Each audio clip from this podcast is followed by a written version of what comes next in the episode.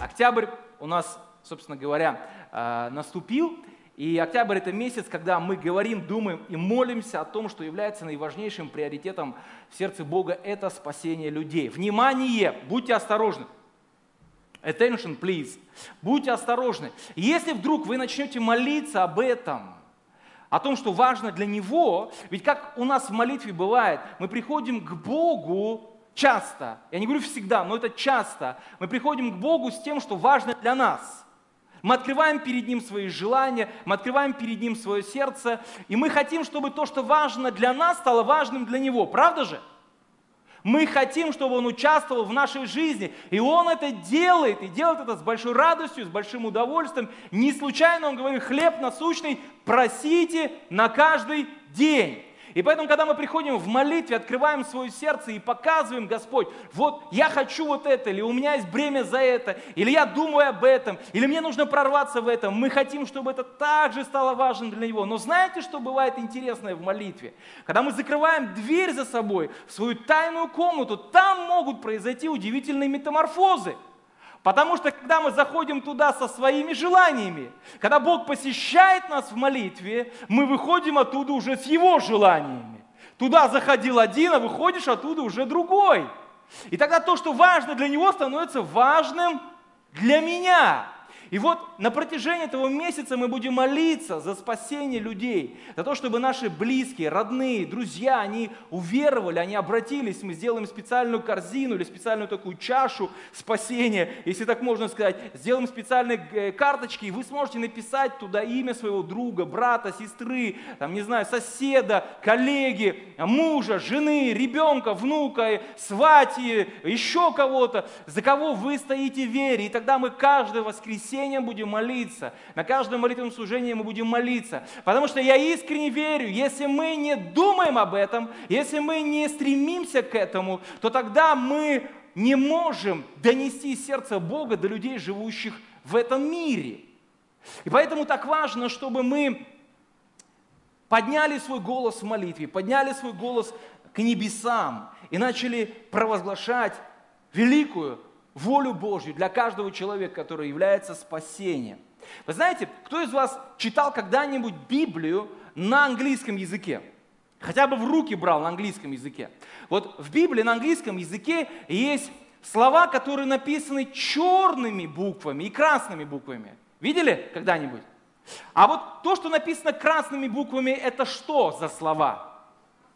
Это слова, которые сказал Иисус, правда же? То есть и мы, если читаем Библию на английском, мы видим эти слова, они выделены специально красным шрифтом, чтобы мы обратили на это внимание. Вы знаете, это хорошо и это плохо. Хорошо почему? Ну потому что это, конечно, привлекает наш взор, мы смотрим, мы видим, мы обращаем на это внимание, но тогда мы как бы оттеняем то, что он сделал или то, что он делал. Мы обращаем свое внимание на Его слова, но мы перестаем смотреть на Его дела. А ведь Иисус был силен и в слове, и в деле. Поэтому, если мы хотим быть похожими на Христа, быть подобными Ему, мы не только должны знать, чему Он учил, но также пытаться, стараться, пробовать делать то, что Он делал. Я не говорю сейчас ходить по воде. Хотя, может быть, Господь, если скажет тебе, то и тогда у нас воды много, можно ходить по воде круглый год здесь. Вот, и не утонешь. Сто процентов не утонешь, будешь ходить по воде и не утонешь. Если, конечно, это не Нева. Вот.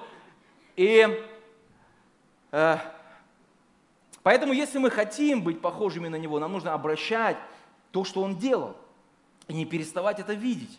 Проповедь сегодня я хочу начать с очень известного места из Нового Завета, из Евангелия. Это Евангелие от Луки, 15 глава. Я даже могу предположить, что многие из вас вы на память можете мне сказать, о чем эта глава.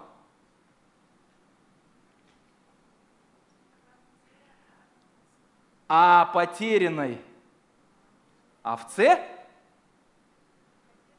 о потерянной драхме и о блудном сыне.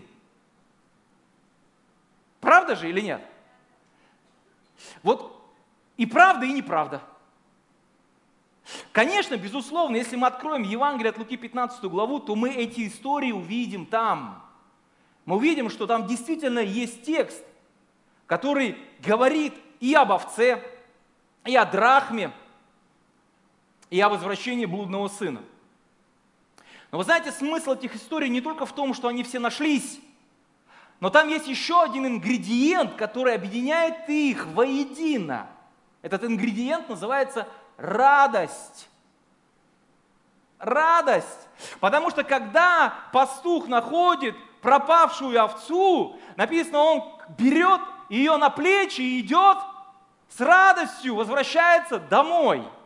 Когда женщина находит потерянную драхму, она зовет своих соседок, своих подружек и говорит, пожалуйста, порадуйтесь вместе со мной.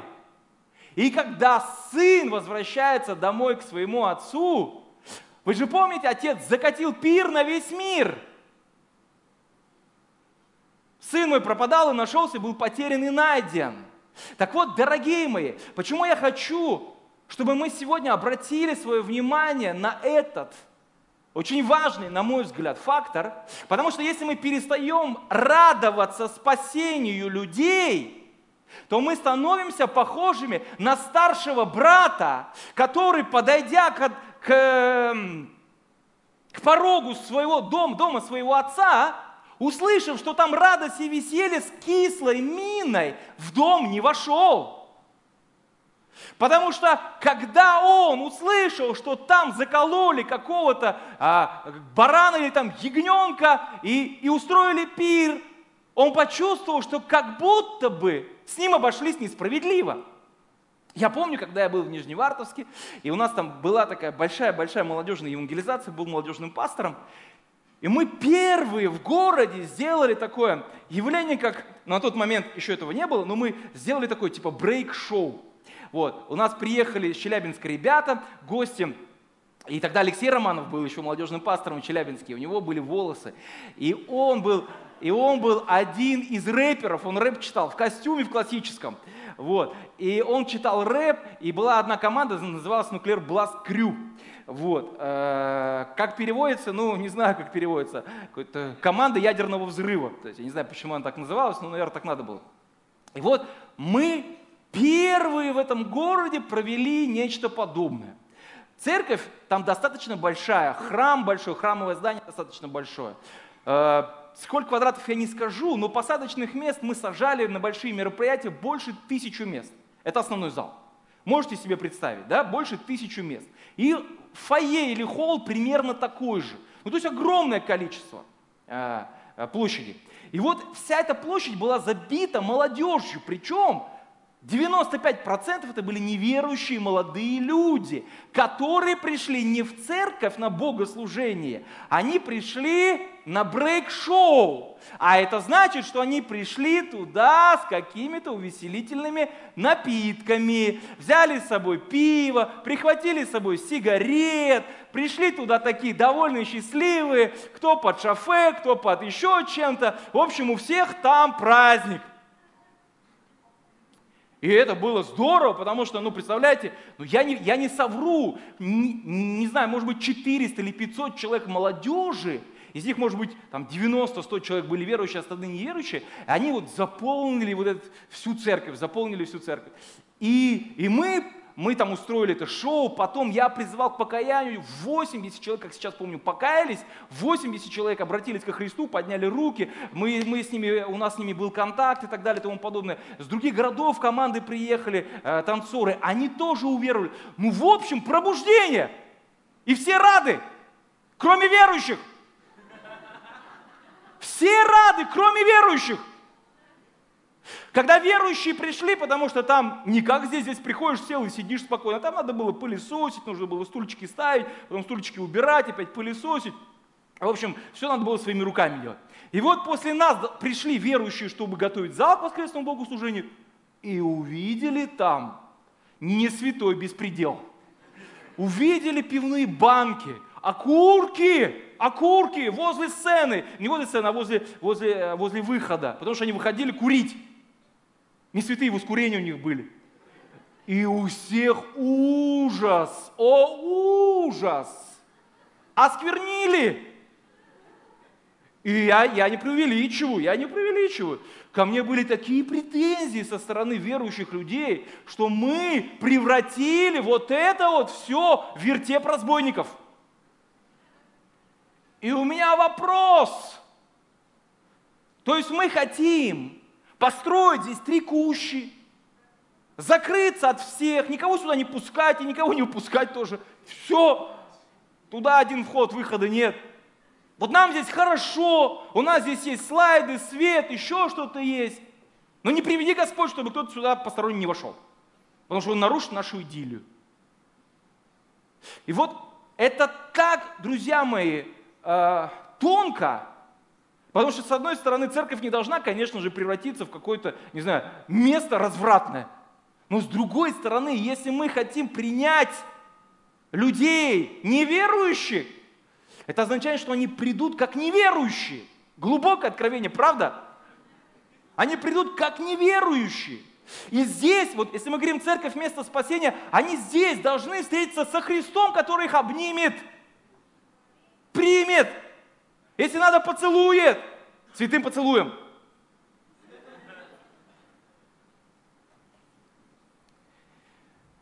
И псалмопевец, псалмопевец – 50-м псалме он говорит следующие слова.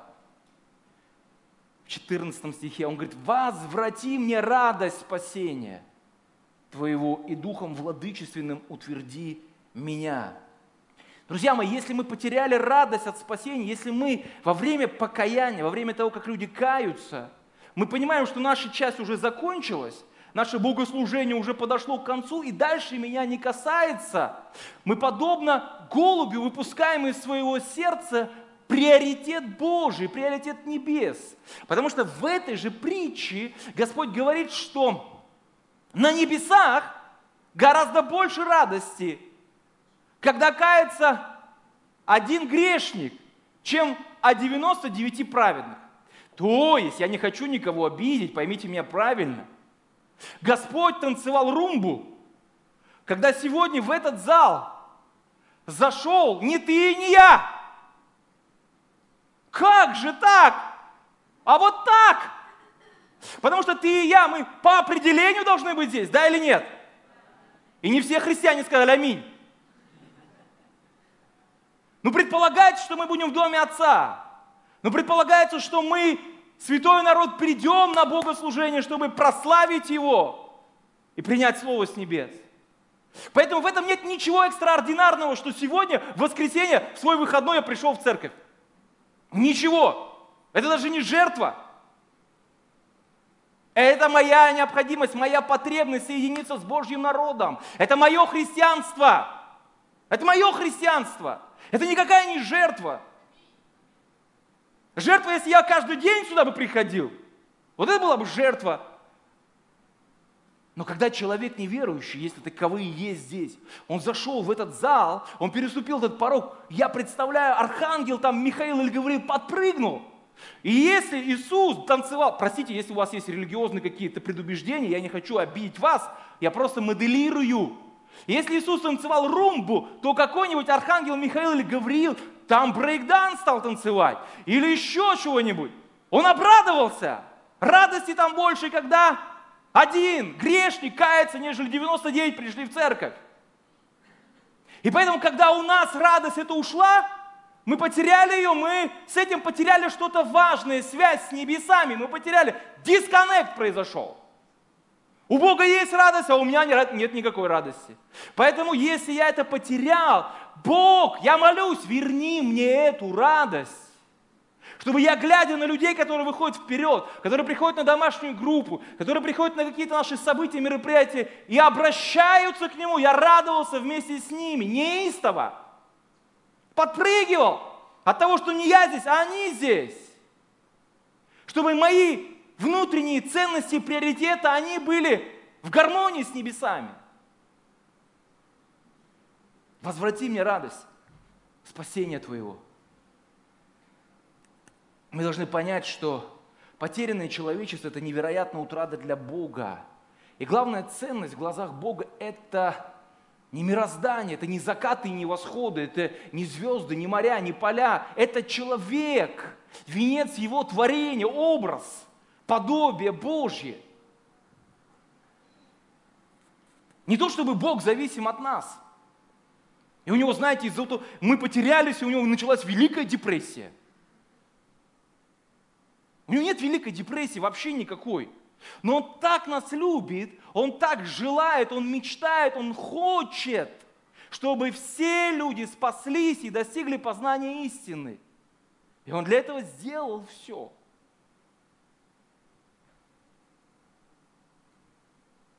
Него зависящее. 2 Петра 3,9. Апостол Петр говорит, не медлит Господь исполнением обетования, как некоторые почитают то медлением, но долготерпит нас – Каждого из нас Он долготерпит. Он ждет. Он верит. Он ищет. Он призывает. Написано, долготерпит. Не желая, чтобы кто погиб, но кальвинисты сейчас, прошу закрыть ваши уши, но чтобы все пришли к покаянию. Вот мне нравится, что в Новом Завете есть слово «все» и «всякий». Вот все и всякий. Люди, то есть мы, мы же разумные существа, homo sapiens, и вот мы начали строить сложные теологические системы. Кто предопределен к спасению, а кто не предопределен. И мы опираемся на святых отцов, на Августина. Мы развиваем эту мысль через века, приходим к Кальвину и говорим, вот так, друзья мои, вот эти вот, они точно предопределены. А как сказать? Да никак, на все воля Всевышнего. Ответа нет. Но когда я читаю Священное Писание, я вижу сердце Бога, и Он говорит, я хочу, чтобы все люди спаслись и достигли познания истин. Я хочу этого. И дальше Он говорит, Иоанна 3,16, дабы всякий, Всякий, это значит всякий, верующий в Него не погиб, но имел жизнь вечную. Апостол Павел в послании к римлянам в 10 главе говорит, всякий, призывающий имя Господня, спасется.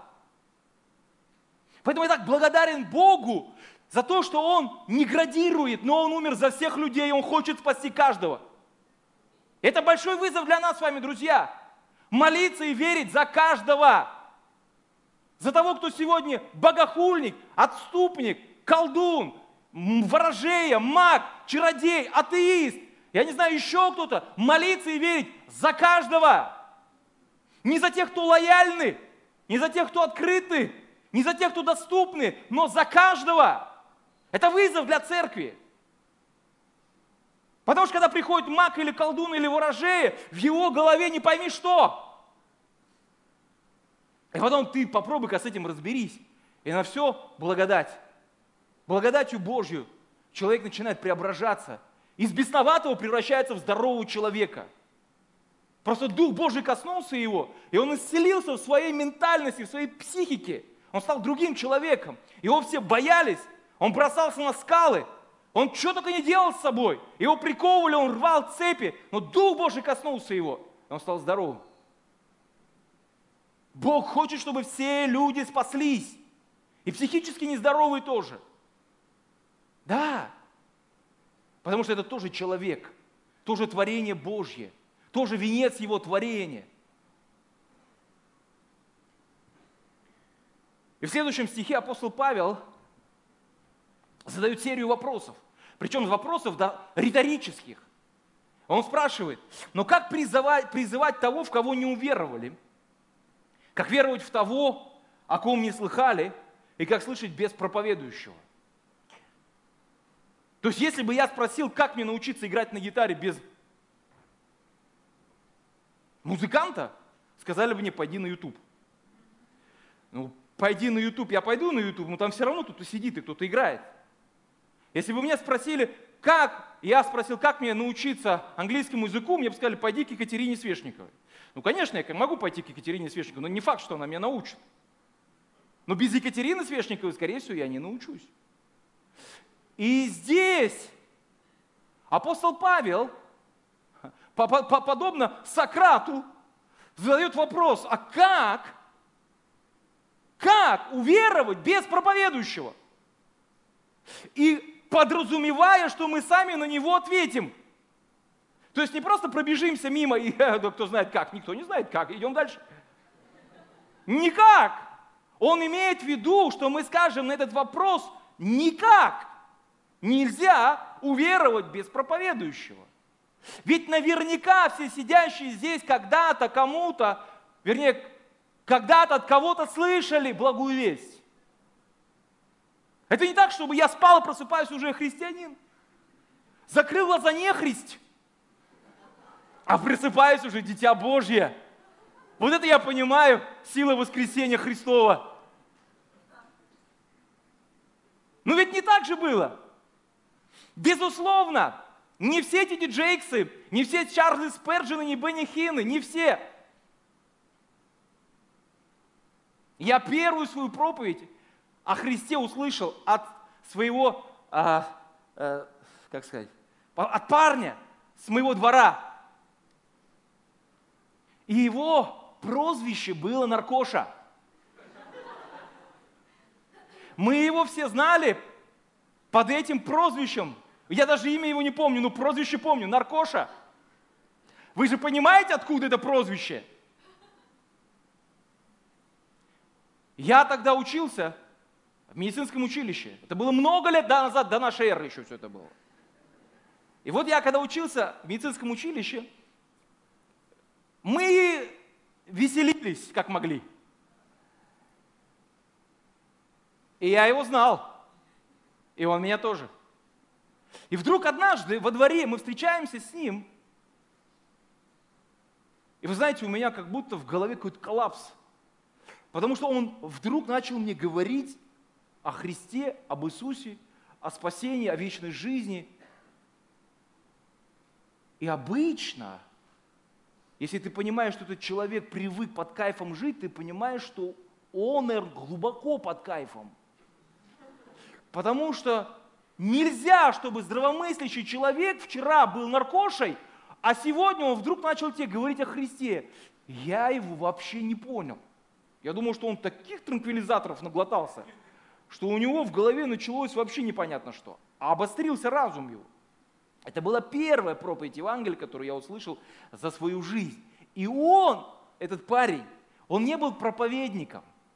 Он не был там, знаете, прирожденным оратором, евангелистом, который там исцеляет сотни или тысячи людей. Но без него я бы никогда не услышал о Христе, если бы он не подошел ко мне. Вы знаете, быть проповедником – это дар, а быть благовестником – это состояние. И большая разница между даром и состоянием. Потому что если у меня нет дара, я не смогу ни спеть, ни станцевать, ни нарисовать. Правда же? Не, я смогу. Но вряд ли кто будет это слушать, смотреть и вместе со мной это все дело исполнять. Скорее всего, все разбегутся от моего творчества. Потому что дара нет. Дара нет, смотреть не на что. Не, можно смотреть, ну лучше не смотреть и не слушать. А вот состояние это нечто другое.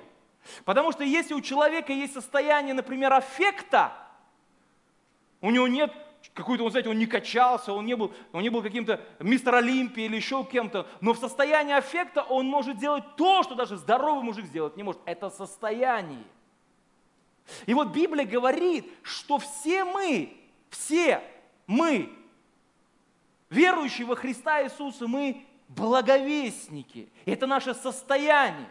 Это не зависит от нашего дара, это не зависит от нашего призвания. Это то, в чем мы с вами живем. То, кем мы по сути своей являемся. И апостол Павел говорит Тимофею. Давайте откроем 2 Тимофея 4 главу 5 стих. 2 Тимофея 4 глава 5 стих. Он говорит ему следующие слова. Но ты будь бдителен во всем – Михаил, надо раз в три увеличить это время.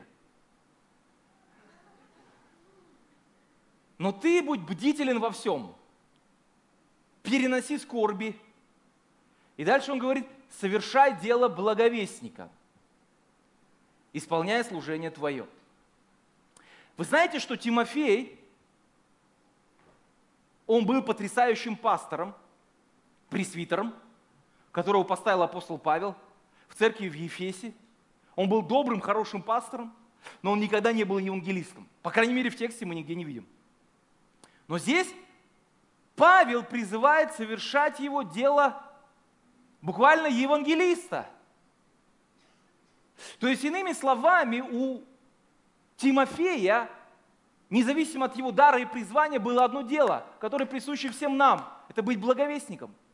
Поэтому будь я музыкант, будь я лидер прославления, будь я э, звукооператор, будь я детский служитель, будь я еще кто-то, у меня есть одно общее дело со всеми вами быть благовестником.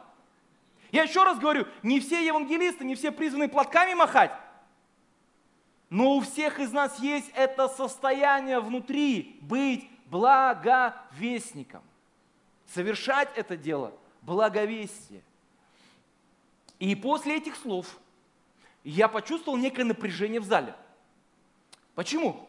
Потому что, когда мы говорим о благовестии, тут же на подкорке у нас возникают образы. Когда пастор со сцены начинает говорить все, кто сегодня не возьмет буклет и не пойдет к метро, завтра же пойдет в ад. Ну, может быть, не так совсем уж э, критично, но иногда мы можем попасть под такое давление, что если мы на улицу, например, не выйдем, то нам спасения не видать. Может быть, вы не переживали такое, но иногда я такое слышал. Как быть? С одной стороны, мы должны совершать дело благовестника, а с другой стороны, не все могут вот так вот просто взять на улице, подойти к прохожему, остановить его, посмотреть ему в глаза и сказать, либо кайся, либо умрешь. Но не все могут. Не всем дано. Дело в том, что, друзья мои, евангелизация – это как язык любви. Он может быть многообразный. И у каждого из нас есть свой язык, на котором мы можем нести Евангелие, проповедовать Иисуса Христа настолько естественно, насколько для нас это возможно. Первый путь – благовестие. Я его называю так. Это напористое Евангелие. Есть люди в теле Христовом, которым дано быть как бульдозеры – они как танки, они как гаубицы. То есть они призваны быть просто бронебойными машинами в Царстве Божьем. И вот таким человеком был апостол Петр. Потому что если бы ему дали какой-нибудь пистолет 38-го калибра, он бы не задумываясь подходил и под дулом пистолета наверняка он бы приводил людей к покаянию. Потому что если что не так, он просто доставал из ножен э, меч и, заметьте, это филигранная техника, отсечь ухо. То есть, ну, условно говоря, отсечь голову, ну, наверное, каждый сможет, ну, при определенных обстоятельствах. А вот отсечь ухо, это нужно захотеть. И он был настолько заряжен, он был настолько ну как сказать, экспрессивен, он был настолько посвящен, что когда вдруг у них начались теологические дебаты с Павлом по поводу там обрезания и всего остального, он же до последнего сражался и не хотел отпускать свои догматические позиции. Есть люди, которые, вот есть люди, которые так не могут, а есть люди, которые по-другому не могут. Они могут только так, прямиком в лоб и сходу. Один брат у нас был в начале нашей церкви здесь, в Санкт-Петербурге не буду называть его имя, он потрясающий евангелист, который за месяц, скажите, за месяц, за месяц привел к спасению больше ста человек. Некоторые за всю жизнь свою не могут привести 100 человек, а он за месяц, причем на улице. Мы выходили все с картонками на улицу, стояли, благовествовали, к нам подходили люди, ко мне, мы общались, приглашали в церковь и все остальное – но то, как делал он, никто так не делал. Он был единственный в своем роде. И мы все слюной сходили, потому что мы смотрели, ну как такое возможно? Есть такие люди в Царстве Божьем, и они нужны. Очевидно, что не все мы такие, но они нужны. И если вы такой, не переставайте быть дерзновенным, ревностным, радикальным, потому что есть люди, которым нужны именно вы. Потому что они должны увидеть четкую грань между светом и тьмою. Кто-то должен их за шиворот остановить и сказать, либо сейчас, либо никогда. И этим человеком, возможно, являешься ты. И если ты такой, значит, проповедуй Евангелие так, как ты можешь. Не сглаживай углы, говори людям правду матку. Есть другой способ. Как можно благовествовать, как можно проповедовать Евангелие. Мы видим это в Писании, мы видим это в жизни. Другой способ – это наше свидетельство, свидетельство из нашей жизни. Вы заметили, что апостол Павел трижды рассказывает о своем покаянии в Новом Завете? Спрашивается, зачем? Он только в деяниях два раза, один раз Лука о нем говорит, а дважды он рассказывает о своем покаянии. Апостол Павел. Почему он трижды говорит о своем покаянии? Потому что он три раза говорит перед разными аудиториями. Первый раз он говорит перед иудеями, Деяние 22 глава. Второй раз он говорит перед царем Агриппой. И третий раз он говорит в послании Галатам, перед верующими уже христианами. То есть его свидетельство он использует в качестве аргумента того, что Бог силен спасти каждого человека, в том числе и его. Вы знаете, люди слушают, любят слушать истории. Вот почему Иисус так часто использовал в своих проповедях притчи. И почему свидетельства касаются людей? Потому что это история из нашей жизни, это то, что произошло с нами, это то, что мы пережили. И людям интересно это. Людям интересно, почему мы ходим именно в эту церковь. А как получилось, что вы пришли? А почему вот это? А почему вот то? И тогда мы, свидетельствуя о себе, мы несем людям Христа, благую весть. И для кого-то это более естественно. И как сегодня цитировала уже Вера, что в Откровении написано, что они победили его кровью Агнца и словом своего свидетельства, я могу сказать, что и кровь, и свидетельство – это составляющие Евангелия составляющие того, что Бог сделал и что Он делает. Кровь – это то, что Он сделал, а свидетельство – это то, что Он делает. Поэтому, когда мы делимся своим свидетельством, мы открываем людям Евангелие. Мы доносим им Иисуса Христа. Хорошо. Э, третий способ, как мы можем проповедовать Евангелие, это через наши добрые дела. Матфея 5 глава с 15 стиха. А, и зажегшие свечу не ставит ее под сосудом, но на подсвечнике и светит всем в доме. Так да светит свет ваш перед людьми, чтобы они видели ваши добрые дела и прославляли Отца вашего Небесного. Видя ваши добрые дела, мы даже не задумываемся о том, что добрые дела могут стать светом для кого-то, для людей. Доброе дело, которое ты и я мы сделали, для кого-то может стать ответом, светом и благодатью для тех людей, которые сегодня живут во тьме. Святой Франциск Осийский, католический монах и проповедник, он сказал следующие слова. Он говорит, проповедуйте Евангелие всегда, и когда это абсолютно необходимо, используйте слова – То есть, иными словами, вся моя жизнь – это ходячая проповедь Евангелия. И когда вдруг нужно привести еще какой-то вдогонку аргумент, он говорит, тогда можешь и опереться на свое слово. В Деяниях в 9 главе мы можем прочитать историю про Тавифу. С 36 стиха написано. В Иопии находилась одна ученица именем Тавифа, что значит серна. Она была исполнена добрых дел и творила много милостынь. Случилось в те дни, когда она занемогла и умерла, ее омыли и положили в горнице. А как Лида была близ Иопии, то ученики, услышав, что Петр находится там, послали к нему двух учеников просить, чтобы он не замедлил прийти к ним. Петр, встав, пошел с ними, когда он прибыл, вели его в горницу, и все вдовицы со слезами предстали пред ним, показывая рубашки и платья, какие делала Серна, живя с ними. Петр выслал всех вон, и, преклонив колени, помолился и, обратившись к телу, сказал, «Тавифа, встань!» И она открыла глаза свои и увидела Петра, села, он, подав ей руку, поднял ее и, призвав святых Давиц, поставил ее перед ними живою. Когда Тавифа умерла, все плакали. У меня есть такое, такое пожелание на день рождения, я иногда говорю. Когда ты родился, все смеялись, ну все радовались, а ты плакал. Я молюсь, и я желаю, чтобы ты прожил жизнь так, что когда ты умрешь, ты будешь улыбаться, а все будут плакать. Хуже, когда наоборот.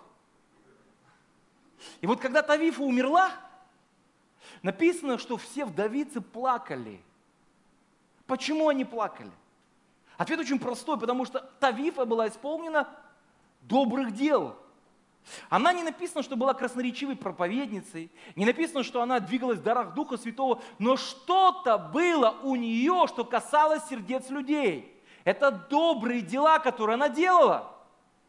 И люди были настолько затронуты этими добрыми делами, что когда она умерла, все подумали, что свет погас, потому что свет, который светит перед людьми, это мои добрые дела. И для кого-то так естественно творить добрые дела, что он по-другому жить просто не может.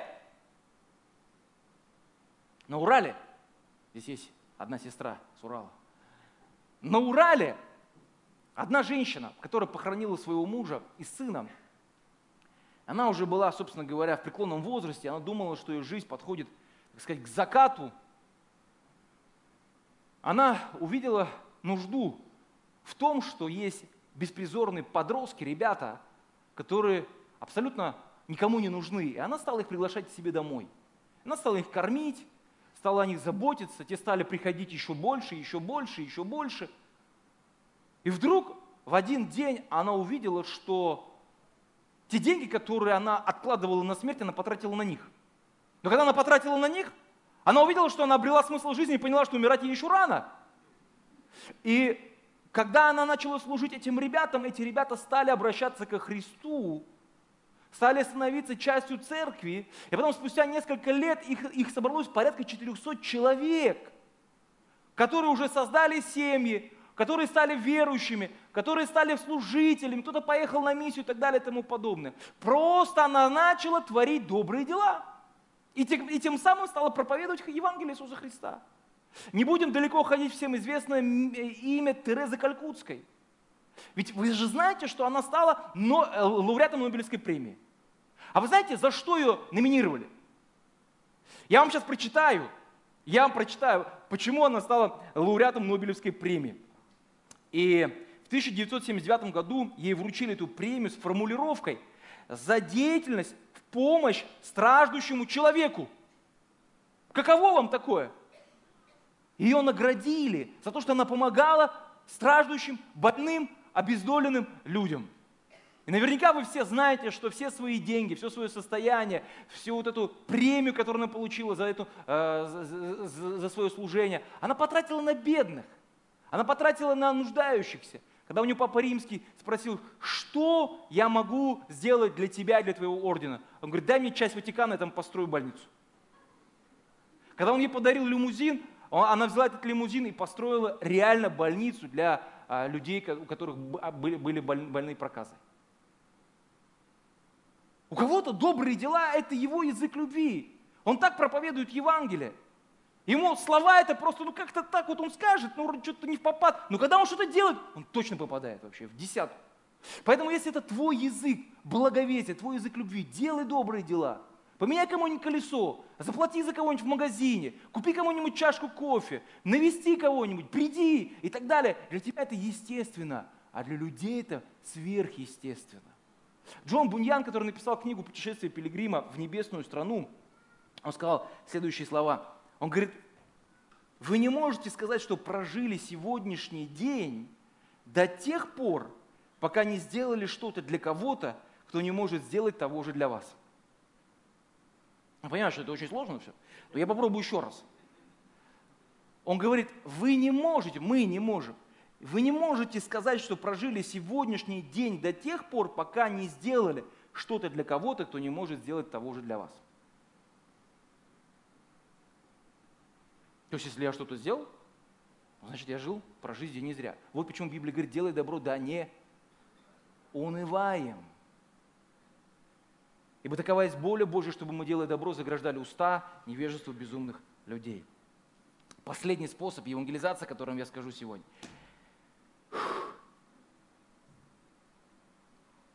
Это дружба. Дружба с миром.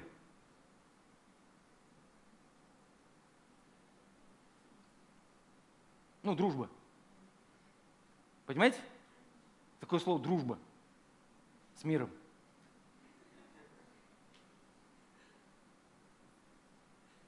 Иисус был экстраординарным человеком. Он очень сильно отличался от своих современников. Когда Иисус пришел в Иерусалим, в Израиль, там ведь все было поделено на две части, на черное и белое, два мира, две половины целого. Black and white, черное и белое. Все поделено на две половины. Вот есть внешний двор и есть святое. Вот есть мы, святой народ, а есть язычники. Вот есть суббота, а есть остальные дни недели. Ведь все поделено на две части, на две половины. И вот это все сформировало в мышлении иудеев элитарность. Я не могу теперь с ним руки пожать ему не могу, потому что он не моего двора. Потому что это птица с другой стаи. Это самарянка. А это вот это, а это вот то. И настолько было отторжение и свое превосходство, своя гордыня, что когда Иисус начал делать то, что они должны были делать, у них было вообще непонимание, мягко говоря. Дима, пожалуйста, выходим, чтобы все поняли, что я все-таки заканчиваю. Евангелие от Луки, 19 глава, опять же, я думаю, вы помните эту историю, история о Закхее.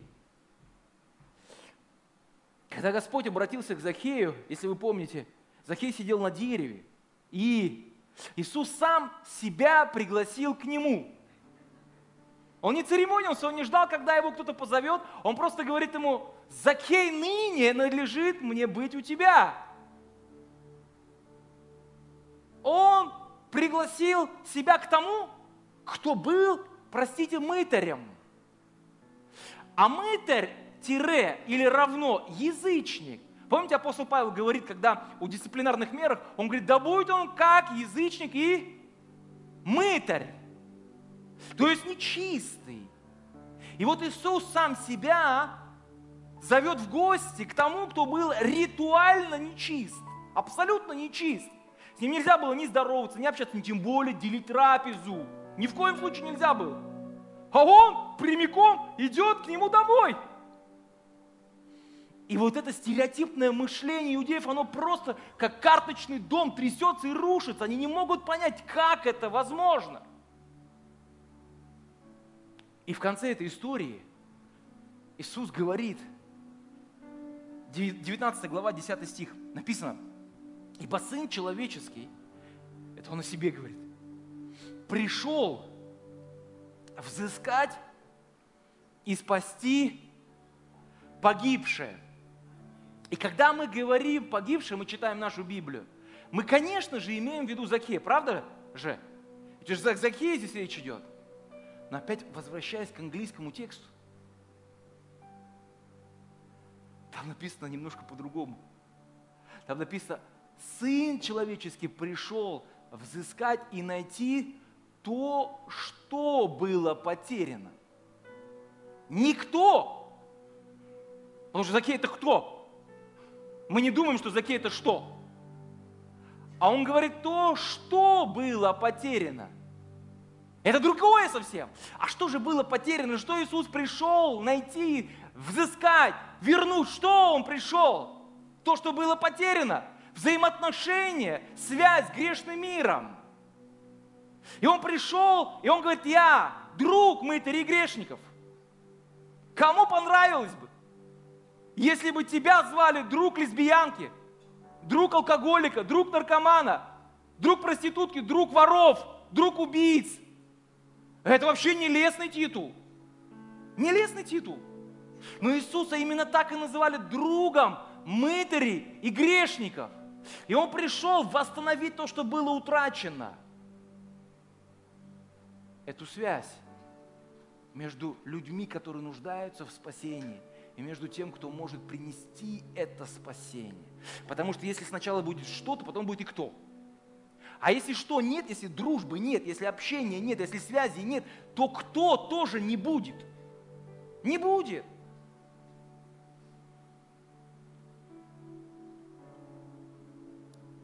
Если у меня друзья неверующие, для меня это сложный вопрос, потому что вот прям друзей неверующих у меня нет, и это вызов. То есть я вызов, вызов бросаю сам себе. Почему я не хочу общаться с неверующими? Потому что я боюсь замораться, потому что я боюсь оскверниться. Тогда выходит, что тьма сильнее, чем свет – Тогда выходит, что тот, кто в миру, он сильнее, чем тот, кто внутри меня. Но Иисус говорит другие вещи. Он говорит, свет сильнее тьмы. А тот, кто в нас, он сильнее кто, того, кто есть в этом мире. И вот мы, как верующие, мы боимся, как бы нас куда ни затащило. Какая-нибудь воронка, опасная трясина. Кондуктор, нажми на тормоза. То есть мы настолько пытаемся стать святыми, чтобы, ну, иногда святее Бога становимся. Святее Христа. Я не говорю, чтобы мы пили, кутили, курили. Я не об этом говорю. Я говорю о том, что когда мы строим отношения с людьми по-человечески, по-людски, по-доброму, по-настоящему, люди открыты становятся для Христа, для Божьей любви, для Божьего прощения. знаете, одна церковь провела один опрос на улице, просто вышли на улицу и решили спросить, что люди думают о том, кто такие христиане. 20 человек просто, вот случайных прохожих нашли 20 человек – спросили, вот вы когда-нибудь встречались с христианами? Они говорят, да, встречались. Вот какие христиане? Христиане это кто? 15 человек сказали, что христиане это святые, это те, кто не курит и не пьют, и не матерятся. Три человека сказали, что христиане это такие же люди, как и мы. А обыкновенные, простые, ничего не отличаются от нас. И двое, двое сказали, что христиане это странненькие люди. И никто из них не сказал, что христиан, что христиане, что христиане это люди, те, кто добрые. Никто не сказал. Никто. И вот это вот меня коробит больше всего. Что мы готовы быть святыми, мы готовы быть такими, мы готовы быть эдакими, но быть добрыми, нести людям эту любовь, о которой Христос говорит, ну как-то мы не готовы к этому. А ведь должно быть все по-другому. Ведь правда или нет? Должно быть все по-другому. Мы сначала людей любим, мы сначала людей принимаем, мы сначала людей ценим, а потом им говорим о том, что у них есть колоссальная нужда в том, чтобы встретиться со Христом и обратиться к Нему, и поверить в то, что Он прощает их грехи, и возродиться свыше. А мы, бывает, начинаем с другого конца. Мы начинаем с того, что мы берем палку и начинаем методично, системно, в одно место, долбить, долбить, долбить. Потом человек одевает на себя броню и говорит, броня наша крепка, и танки наши быстрые. приходя, говорит, в город какой-то или в дом, говорите мир вам. Мир вам. Стройте отношения с людьми. И если они вас позовут кушать, сядьте, ешьте, пейте, что они вам дают. Святое дело. Потом, если нужда есть, помолитесь. Кто-то исцелится, слава Богу. А потом начинайте проповедовать, только потом начинайте проповедовать Евангелие. Почему мы часто, как христиане, переживаем неприятели отторжения, когда мы благовествуем? Потому что не с того конца заходим. Не с того конца заходим, не то начинаем делать. Надо вначале людей принять, послужить, полюбить, обнять, а потом говорить уже. А мы говорим, что мы правы, а вы не правы. Мы христиане, а вы не христи. Мы на небо, вы в ад. Вот мы хорошие, а вы плохие. М? Ведь не так должно быть. Если Иисус был другом, то и нам нужно учиться быть друзьями, строить отношения, заботиться, благословлять. Команда прославления, пожалуйста, выходите. Теперь ваше время настало. Мне понравилось, как на нашей конференции сказал Марк Коннор на семинаре для пасторов и лидеров. Он сказал, что покаяние – это путь, через который мы все прошли. Это процесс определенный. И так здорово, что кто-то из нас может быть в начале этого процесса, кто-то может быть в конце, кто-то может быть в середине. Но так важно, чтобы мы не стали пропущенным звеном. Понимаете, о чем речь? Каждый из нас мы можем с кем-то начать встречаться, общаться, потом кто-то продолжит. Но важно, когда Бог призывает нас что-то делать для человека, чтобы мы не были этим пропущенным звеном. И для кого-то покаяние – это сродни пробуждению. Кто-то, просыпаясь утром, вскакивает на ноги и уже бежит. И такое покаяние было у апостола Павла. Он вдруг стал христианином, шел в одну сторону, Бог его развернул, и он уже поехал в другую сторону. Но для кого-то покаяние, как пробуждение, это постепенный процесс. Человеку нужно открыть глаза, понять, что он проснулся, осознать, что новый день наступил, пора вставать. Он встает, но он еще не проснулся. Он доходит до первой кружки воды, наливает, он просыпается, потом понимает, да, все началось. И таким образом люди приходят ко Христу.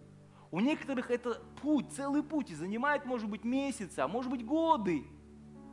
Но главное, чтобы этот путь мы могли идти вместе с Ним. Аминь.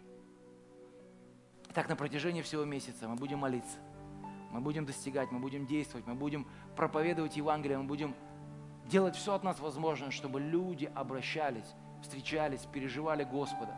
Потому что тогда мы на небе устроим праздник и на небе постоянно будут танцы. Потому что один грешник, обращающийся к Господу, вызывает на небесах великую-великую славу, хвалу и радость. Поэтому давайте мы будем вместе радоваться с небесами, глядя на то, как наши друзья, знакомые, близкие присоединяются к Церкви, к Царству Божьему. Аминь.